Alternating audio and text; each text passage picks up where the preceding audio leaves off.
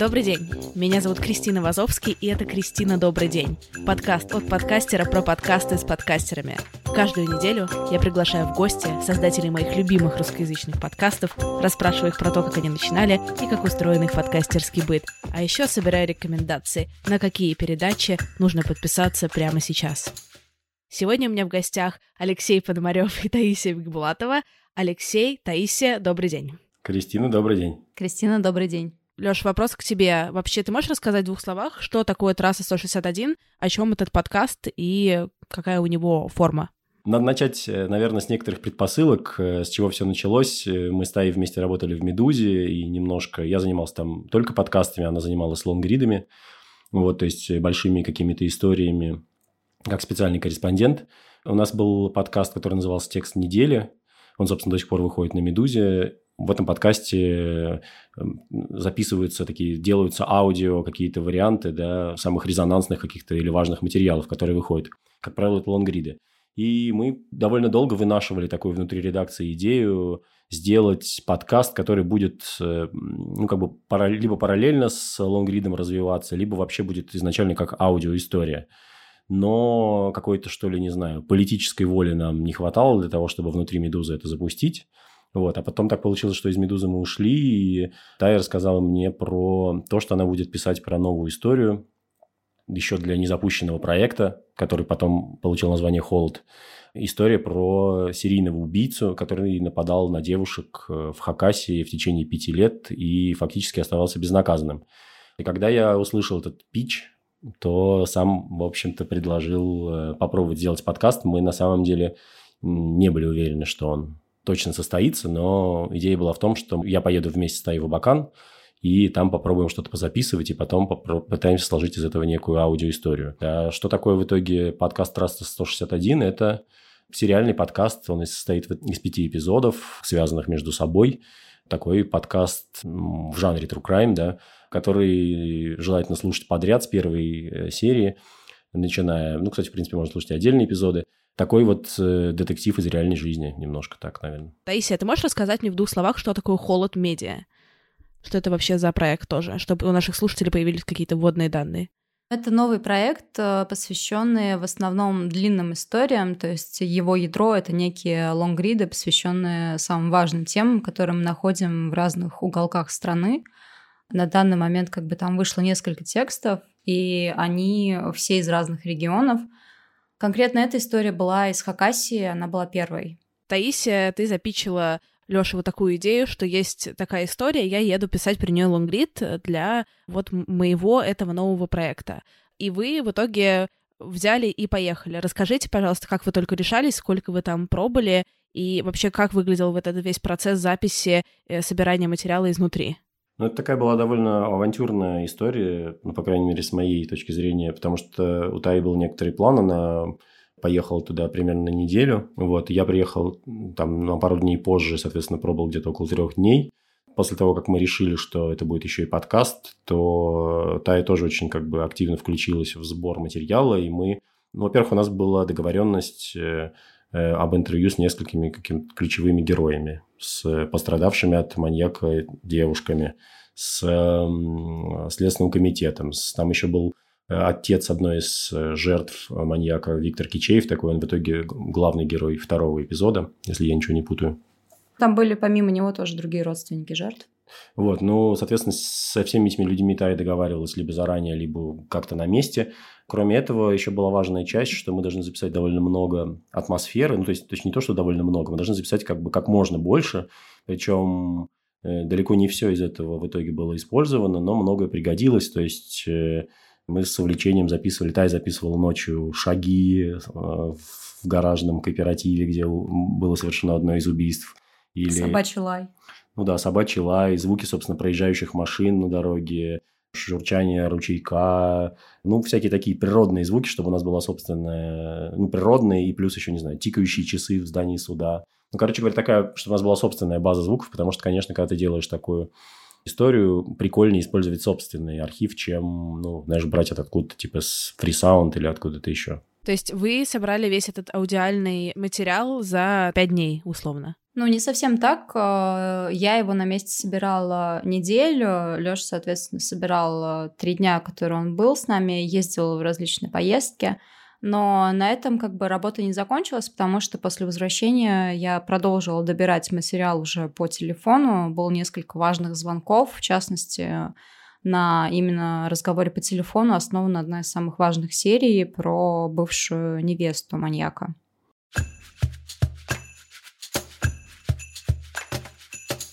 Расскажите про Абакан, что это вообще за место такое? Какие у вас были ощущения, когда вы туда приехали? Можете вспомнить? Ну, Абакан совсем маленький город, это при том, что это столица республики Хакасия, но и сама республика не очень большая. Она находится по соседству с Красноярским краем, если mm-hmm. тебе это говорит что-то с точки зрения географии.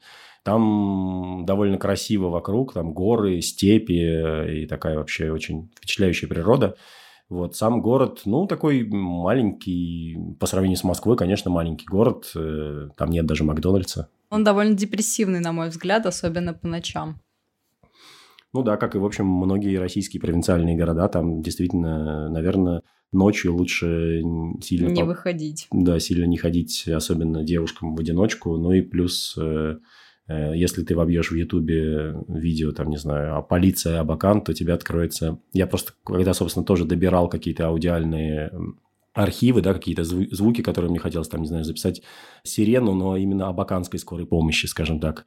И я в итоге где-то нашел, но до этого пересмотрел 20 э, довольно трешовых видео, где, там, не знаю, абаканская полиция разнимает пьяных женщин у кафе э, такого-то. Ну, короче говоря, в общем, там довольно много, естественно, такой вот российской реальности. Ну и по моему ощущению, это довольно пьющий город. Э, он довольно бедный. То есть э, там прямо в центре, где я жила, а на первой квартире, там вокруг, по сути, расположена такая мини-деревня. То есть прямо в центре Абакана там стоят деревянные дома. их до сих пор как бы во многих местах города довольно много. Вот вы собрали интервью, собрали аудио, э, вы вернулись в Москву и что-то там добирали еще дополнительно по телефону. Алексей, ты можешь рассказать, пожалуйста, как, в общем, началась сборка именно подкаста? Как из этого всего сделать э, теперь классный нарративный True Crime подкаст? Ну, это всегда... Мучительно. Сейчас... Да, это действительно всегда мучительно, потому что, во-первых, самое, возможно, сложное в таких штуках – это найти как бы некоторую интонацию, с которой ты будешь рассказывать эту историю. До этого у меня был более-менее близкий к этому единственный опыт – это подкаст э, для «Медузы. Перемотка», но в нем все-таки ностальгическая нота такая, да, и ностальгический вайб, и поэтому там можно говорить э, таким добрым, вкрадчивым голосом, ну, таким достаточно нейтральным. Вот в случае с True Crime это не очень работало, мы пробовали разные варианты на самом деле. Важный момент был еще для рассказывания истории, это то, что мы записывали для каждого эпизода как бы базовое интервью. То есть э, мы садились с Таей в студии, я задавал ей такие, э, ну, зачастую заведомо известные вопросы, да, ну, то есть, в смысле, было... Я задавал вопрос, как бы примерно представляя себе на него ответ, но мне было важно, чтобы Тая мне рассказала еще раз эту историю. Это, конечно, ну, как бы непростой момент психологически, потому что сложно нам обоим э, было абстрагироваться от того, что мы оба знаем как бы ответы, но это довольно сильно облегчает потом э, процесс, потому что когда у тебя есть уже интервью с рассказом, ты какие-то просто недостающие моменты или не очень хорошо проговоренные, или как-то неудачные по формулировкам, мы потом решали, что нужно переписать дополнительными какими-то подводками, да рассказать, уточнить и так далее.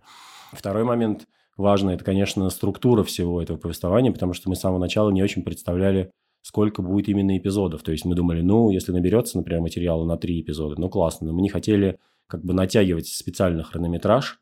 В итоге вот получилось пять, и мы еще не хотели, чтобы структура повторяла структуру текста, потому что типа подкаст как бы самостоятельная некая единица, его люди будут воспринимать отдельно от текста, и мы хотели, чтобы это было, ну, как бы сериально и держало некий саспенс, хотя с самого начала известно, кто убийца, скажем так. То есть тут был такой в каждой серии такой свой маленький саспенс, какие-то свои внутренние повороты.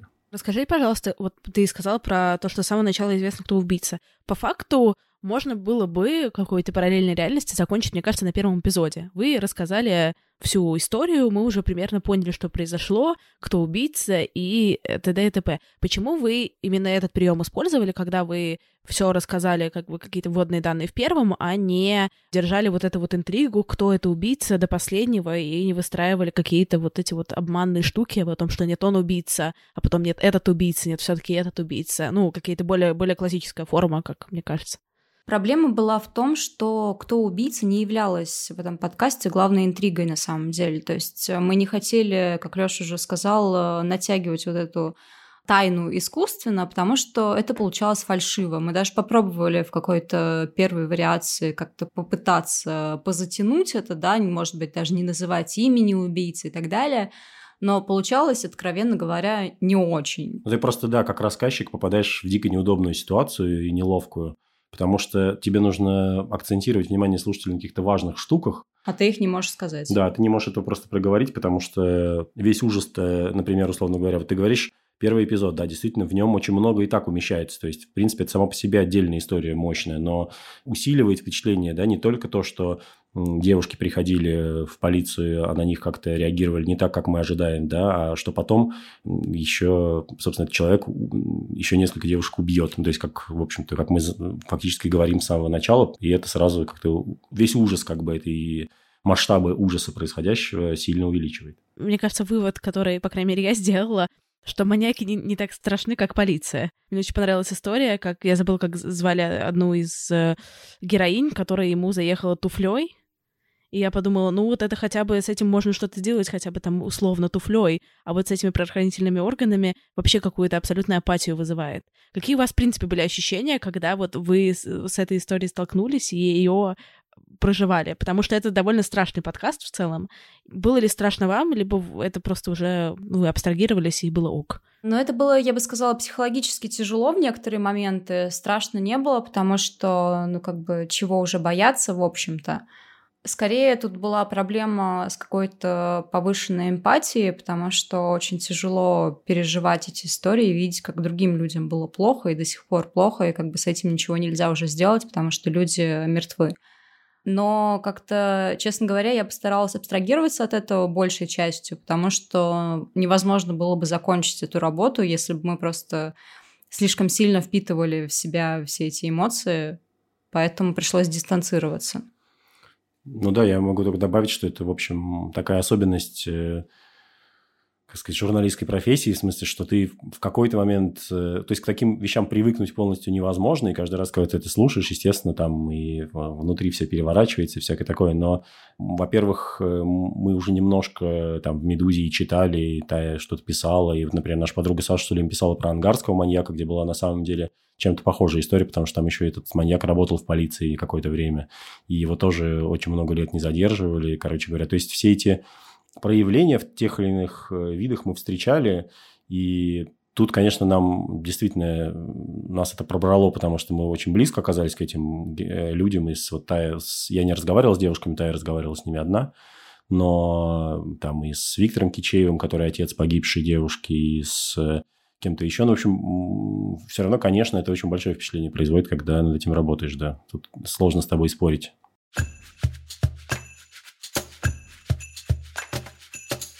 А сколько по времени занимало производство каждого эпизода с точки зрения вот именно сборки, сценария, монтажа и всей вот эти технической части? Бесконечность. Честно говоря, такой болезненный для меня вопрос, поскольку, опять же, так получилось, что я фактически это делал в свободное от своей основной работы время. То есть, как обычно я это делал по выходным, либо по вечерам, и, ну, на это точно уходило оба выходных дня, может быть, и больше. На самом деле, там суммарно, наверное, дня 3-4. Ну, а, разные эпизоды немножко по-разному. Просто там же еще как бы иногда в процессе возникает какой-нибудь затык, и ты не знаешь, как привязать ту или иную продолжение, или как выйти на, на ту или иную какую-то развязку. И на это просто тратится время на как бы придумывание этого тупо. Ну, на самом деле, больше всего занял первый эпизод, который непонятно было, как делать, и мы с ним очень долго возились, и в какой-то момент даже было непонятно, стоит нам браться за это или нет. Дело в том, что тут просто, к сожалению, такая история, что не получается сделать легко. То есть, вот в смысле, как раз именно по накатанной по накатанной не получается. То есть в любом случае приходится думать над каждым эпизодом отдельно. Там, опять же, нужен, должен, должен быть какой-то поворот или несколько внутри, которые тебя держат как слушателя, тебя удивляет что-то и так далее. Вот ты говоришь, что по накатанной не получалось. Ну, понятно, что вряд ли, кстати, получится по накатанной, потому что все таки 5 эпизодов — это не 55. Но сформулировал ли ты для себя какие-то, ну не то что лайфхаки, а приемы, о которых ты не то что не знал раньше, но которых ты не обращался, и ты понял, что вот это классные приемы, они работают, и, и вот это маст. Ну да, но я не уверен, что я прям могу их сходу вербализовать, то есть, условно, это связано с, не знаю, выстраиванием некого ритма повествования, да, то есть саунд-дизайн же еще довольно большую роль сыграл, то есть, когда я придумал музыкальную тему, которая как бы обрамляет в некотором роде эту историю, и потом на ее основе наделал других как бы музыкальных кусочков, которые создавали как бы атмосферу повествования. И дальше начал э, миксовать вот эти, э, собственно, монологи героев, героинь э, с этими музыкальными штуками, с какими-то шумами, вот, которые Тая записывал или мы вместе записывали. И из этого как бы начала складываться реально как бы классная штука. То есть как это должно быть, мы примерно поняли на этапе такого типа нашего внутреннего трейлера, когда, когда я сделал вступление, собрал к первому эпизоду, и мы послушали такие, пришли значит, в дичайший восторг mm-hmm. оба. А потом дальше произошел затык, потому что, например, на том этапе у нас не было названия. А как ты знаешь, наверняка для подкастера важно, ну, то есть для меня, например, очень важная вот эта мантра, которую ты говоришь в начале, да, то есть э, ты говоришь э, «Кристина, добрый день» в этом конкретном подкасте, да, там условно в подкасте перемотка. У меня своя мантра, да, в подкасте «Как жить». Лика Кремер говорит, всем привет, это подкаст «Как жить». Ну, то есть, в смысле, и каждый раз это повторяется, слушатель к этому привыкает, и, ну, это немножко тебе помогает строить повествование интонационно, да. Вот. А тут у нас не было названий, поэтому мы говорили там, я не знаю что. Ну, короче говоря, ты как бы пропускаешь это название или что-то. И, в общем, все эти подводки очень сложно, как-то очень мучительно давались нам, когда мы более-менее определились, решили, что все-таки будет называться трасса 161, ну, тогда это как-то... Мне стало как э, нарейтору чуть проще эти все подводки строить. Вот. Кроме того, мы, естественно, ну, правда, тут еще такая, скажем так, уязвимая история, да, с точки зрения формулировок. Очень важно там не, не сказать чего-то лишнего, оценочного и так далее. Мы потом довольно сильно редактировали наши вот и интервью с Таей, которые мы делали, то есть вырезали оттуда какие-то формулировки, которые нам не нравились или казались некорректными и так далее. Вот, тут, тут как бы вот очень за этим приходилось плотно следить. А какие еще были варианты названий, кроме трассы 161? Ой, было примерно 20. Какой-то отстой там был сложный, я уже не помню. В общем, нам они все, то есть, ну, мы придумали какие-то, но это все немножко попахивало всегда, знаешь, криминальной России на НТВ, да, короче. На НТВ. Необъяснимо, но факт. Ну, просто, да, да. Но просто дело в том, что в этом, в этом жанре вообще сложно удержаться от таких всяких штук, знаешь, там, типа... Ну, это классно, когда в фильмах про Шерлока Холмс серии называется там «Кровавая надпись». Ну, типа, а ты как бы, как только ты пытаешься произнести это название, ты сразу чувствуешь себя либо, в общем, корреспондентом Life News, либо журналистом НТВ. Было обидно, что все это нормально звучит на английском языке, но на русском все эти названия звучали просто чудовищно, поэтому под конец было два варианта – Дорога в Аскиз — это в итоге так называется мой текст, и трасса 161, собственно говоря, это одно и то же. Получилась такая прикольная рифма, что и подкаст, и текст, по сути, называются одним и тем же, просто по-разному. Ну да, географически это один и тот же объект. Да. Я понимаю, что это не совсем одинаковые метрики подсчета, но что популярнее получилось, подкаст или текст? Я думаю, текст, предположу. А сложно сказать, на самом деле, но ты наверняка знаешь, что в России очень сложно подсчитывать э, прослушивание подкастов. Вот. Но если брать э, все вместе эпизоды, вот у меня открыт Липсин, и я вижу, что у нас там больше 40 тысяч скачиваний. Яндекс нам дал что-то в духе за два месяца 50 вам тысяч, да? Ну, как-то там нормально было, да, да. И, в общем, сложно сказать, но первое время, конечно, текст был сильно популярнее, подкаст просто более постепенно набирал, поскольку он выходил постепенно. Ну, собственно, его до сих пор люди вроде продолжают слушать, судя да. по ипловской статистике. Так что подкаст, конечно, более долгоиграющая история, чем текст. А сколько это все стоило и кто за это платил? Сколько именно все это стоило, может быть, Тае проще сформулировать, чем мне. Но смысл в том, что мы когда как бы вписались в эту авантюру, то я, в общем-то, не рассчитывал какую-то получать из этого прибыль. То есть мы просто купили себе билеты сами в Бакан mm-hmm. и полетели туда как бы за свой счет. Так или иначе, не знаю, нам удалось более-менее эти расходы отбить в итоге, не знаю, мне сложно, сложно сформулировать, сколько это стоило в суммарно. Ну, мне кажется, я могу сформулировать. Основная, на самом деле, затрата была билеты, потому что они стоят под 30 штук. Остальное стоило гораздо меньше, а конкретно на подкаст, мне кажется, мы вообще потратили довольно немного. Ну, то есть, может быть, пару десятков тысяч. Ну, типа, ну, сколько это стоит? Аренда студии, как бы, э, что еще? Ну да, ну, в общем-то, мы тратились на расшифровки, на студию, на да, такие технические есть... вещи. Из-за того, что я как бы в этом проекте работал как один из его кофаундеров, то как бы они как наемный сотрудник, то в данном случае не учитывалась условно моя зарплата или что-то такое. Ну да, то есть если бы мне пришлось нанимать Лешу, то это было бы очень дорого. Полагаю. У вас были какие-то, перед тем, как вы это начали делать, КПД Загадывали вы что-то, что вот вы хотите получить э, постфактум, да, или просто какие-то ощущения, которые у вас появятся, и как это в итоге получилось? Ну, слушай, не знаю, опять же, тут сложно говорить, потому что как бы сейчас как бы хорошо про все это говорить. Как бы, ну, тогда, конечно, мы сразу понимали, что это типа адский момент. На самом деле, конечно, было куча сомнений. И, опять же, вот как Тая уже сегодня сказала, мы даже в какой-то момент думали, не отказаться ли от всей этой истории, потому что что-то и не складывалось, и мы как-то, ну, короче говоря, это все очень сильно усложняло жизнь. То есть понятно, что та так или иначе бы написала бы этот текст и выпустила. В принципе, когда она меня запичила, ну, как запичила, просто рассказала про то, что она пишет текст вот про эту историю, то, конечно, не буду скрывать мысль про редколлегию, мне закралась в голову, но не в смысле подкаста, потому что было понятно, что это очень мощная история, которая, скорее всего, выстрелит. Вот. То, что в итоге бомбанул и подкаст, ну, это как бы очень здорово, мы совершенно не были в этом уверены. Более того, там, я слышал от, от каких-то людей на этапе, когда мы еще не выпустили это все, и либо рассказывал кому-то, либо ставил какие-то кусочки, что типа, блин, вообще непонятно, кто это будет слушать, какие-то супер стрёмные истории про изнасилование, как бы, не, ну, в общем, были, были и такие, как бы, сигналы, которые, конечно, нас тоже тревожили, в том смысле, что мы думали, что, блин, вдруг это вообще не зайдет, ни хрена никому не будет нужно, вот, но, к счастью, оказалось все немножко наоборот.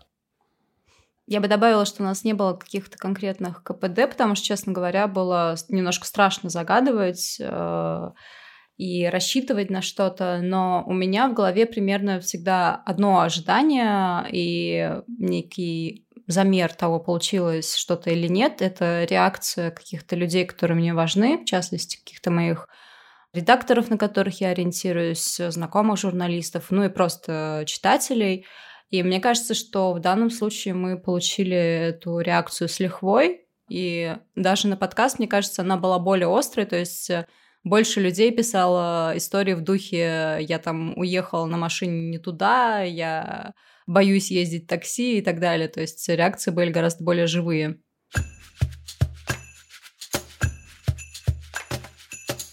Порекомендуйте пока, пожалуйста, по два своих э, любимых подкаста. Наверное, я порекомендую «Голос зоны», который Лёша уже упоминал. Мне кажется, это местами смешной и довольно классно сделанный подкаст, несмотря на тему. Еще я добавлю, что есть классный подкаст э, команды 29, э, называется «Маленький террор», и там э, обсуждаются всякие очень интересные и страшные местами реальные истории. Вы можете послушать выпуск «Кристина, добрый день» с командой 29. Ссылка будет в описании профиля или просто листайте чуть-чуть вниз выпуски. Я, наверное, тогда скажу про подкаст «Либо выйдет, либо нет», который делают наши друзья из компании «Либо-либо». Мне кажется, это очень интересная слушание для всех и важное слушание для всех, кто вообще хочет заниматься подкастами и делать подкасты и вообще хочет узнать побольше про эту индустрию.